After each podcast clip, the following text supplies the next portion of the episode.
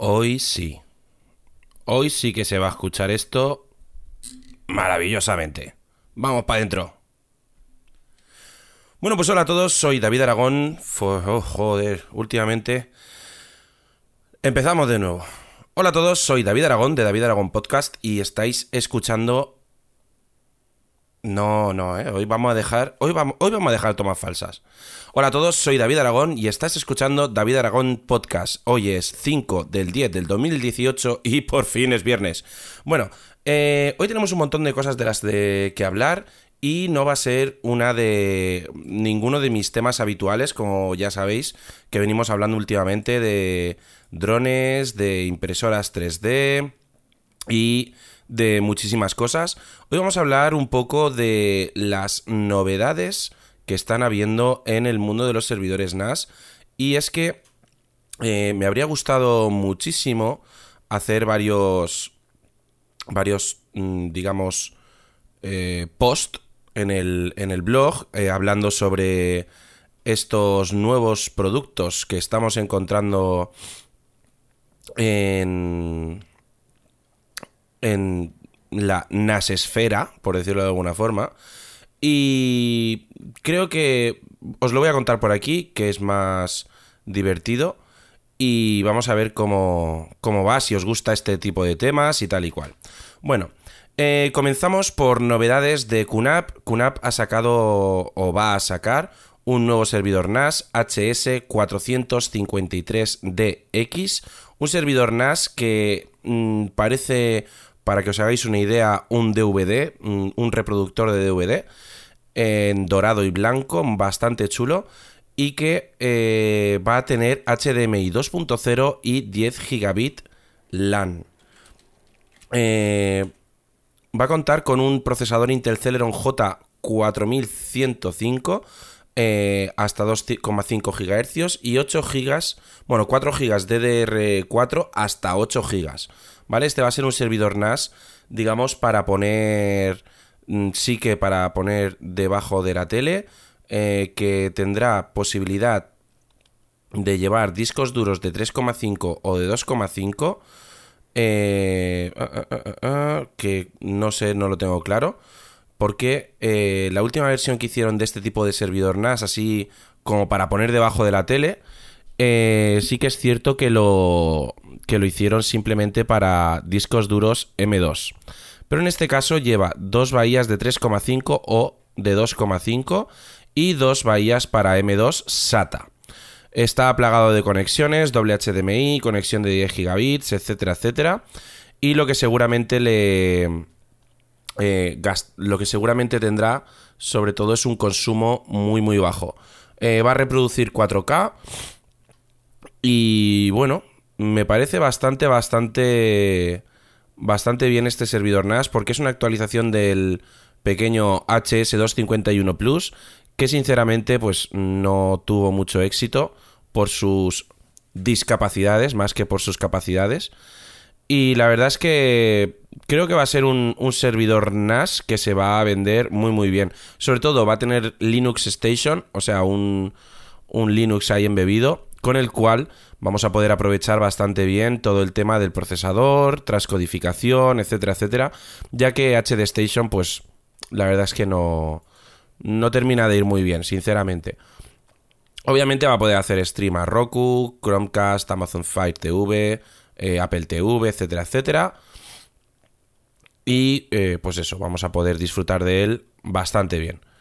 Eh, luego, eh, novedades de Synology. Sabéis que este año Synology, el Synology Event 2019, están ahí ahí, que parece ser que sí, que parece ser que no, que van a hacer un evento de prensa, que van a hacer un evento mm, abierto, parece ser ahora. Y mm, bueno, pues estamos ahí a expensas de ver qué, es lo que pasa, ¿no? Pero eh, como ya han hecho el el Synology Event 2019 en UK, en Inglaterra, pues gracias a eso ya tenemos varias novedades.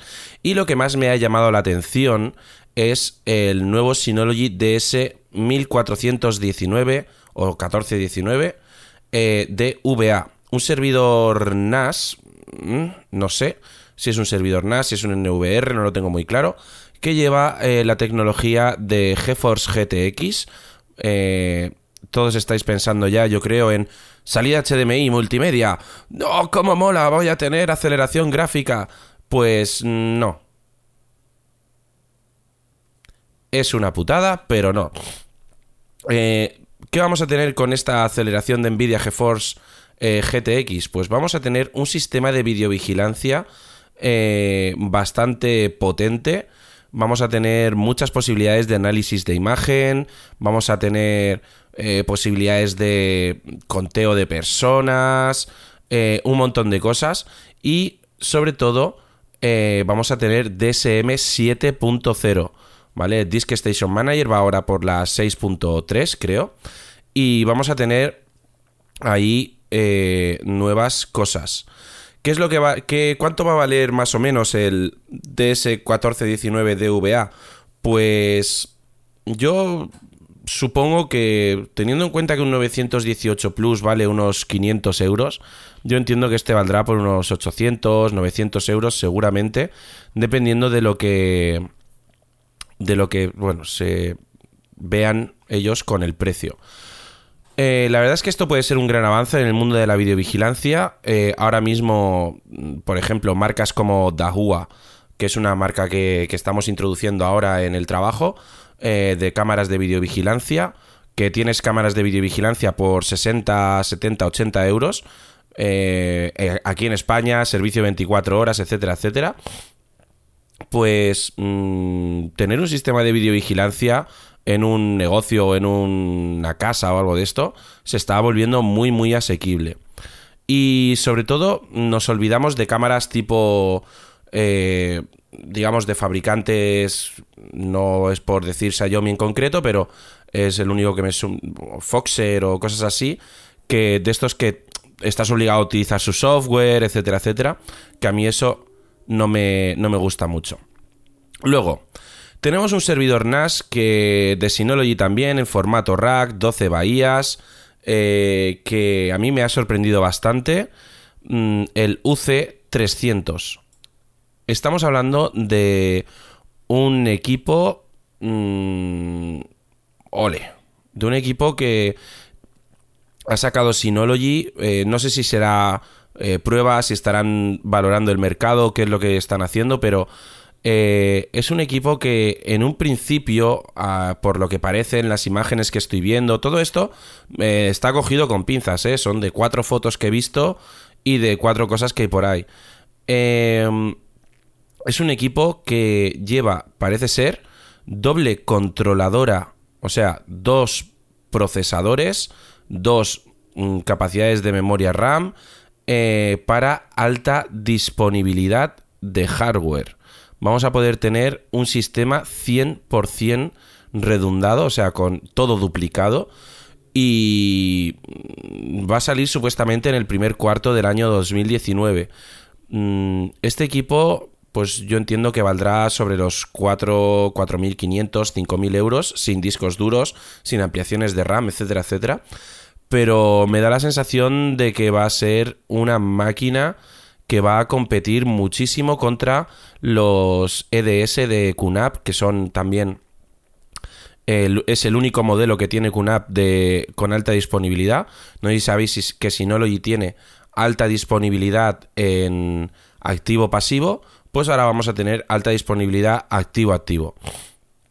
Por supuesto, eh, todo esto que estoy contando, si tenéis alguna duda, si tenéis, eh, si queréis preguntarme algo o lo que sea, sabéis que a través de Twitter, a través de la página web davidaragón.com, si escucháis esto a través de Anchor, me podéis enviar mensajes de audio y yo os respondo, o sea que eh, está muy chulo. Y luego tenemos ya un servidor un poquito más normal, el Synology DS1819 Plus, un servidor NAS que eh, viene a renovar el 1817 Plus, un NAS para el 2019 que eh, consta de 1, 2, 3, 4, 5, 6, 7, 8 bahías y que yo supongo que vendrá con, con un Intel Atom pues un poquito más potente, pero se quedará Synology ahí en, en la gama de, de, Intel Atom. Vendrá con se podrá ampliar hasta 32 GB de RAM seguramente por el, el, el tipo de, trabajo y de actualizaciones que suele hacer Synology. En este caso no, no creo que defraude. Y, y, vendrá, pues eso, con PCI Express, posibilidad de 10 gigabits, eh, doble puerto para ampliación y como siempre en, las gamas eh, Plus, pues con todas las posibilidades de BTRFS, etcétera, etcétera. Así que, bueno, más o menos esto es lo que os quería contar hoy. Mm, por supuesto, deciros que ya está el DS119J, un nuevo servidor NAS que vale poco más de 90 euros de una sola bahía, que hicimos la review en Cloudea hace nada. Y que, bueno, un servidor NAS rentable que podemos instalar en cualquier ubicación, consumo ínfimo, poco más de lo que gasta un móvil cargando y sobre todo vamos a tener pues nada, un equipo que para mi gusto es perfecto para segundo equipo en otra ubicación, eh, en otra ubicación que tenga internet, para meterle un disco duro grande y hacer copias de seguridad de nuestro, de nuestro sistema de almacenamiento principal. Puede tener hasta 4 o 5 cámaras de videovigilancia, que si, que si la economía de este servidor NAS más eh, las cámaras económicas que, que hay a día de hoy, como Dahua, etcétera, etcétera, eh, podemos montarnos un sistema de videovigilancia increíblemente económico y muchísimo mejor que los sistemas de estos CCTV que hay a través de, de Internet que puedes comprar en, en, en China, etcétera, etcétera.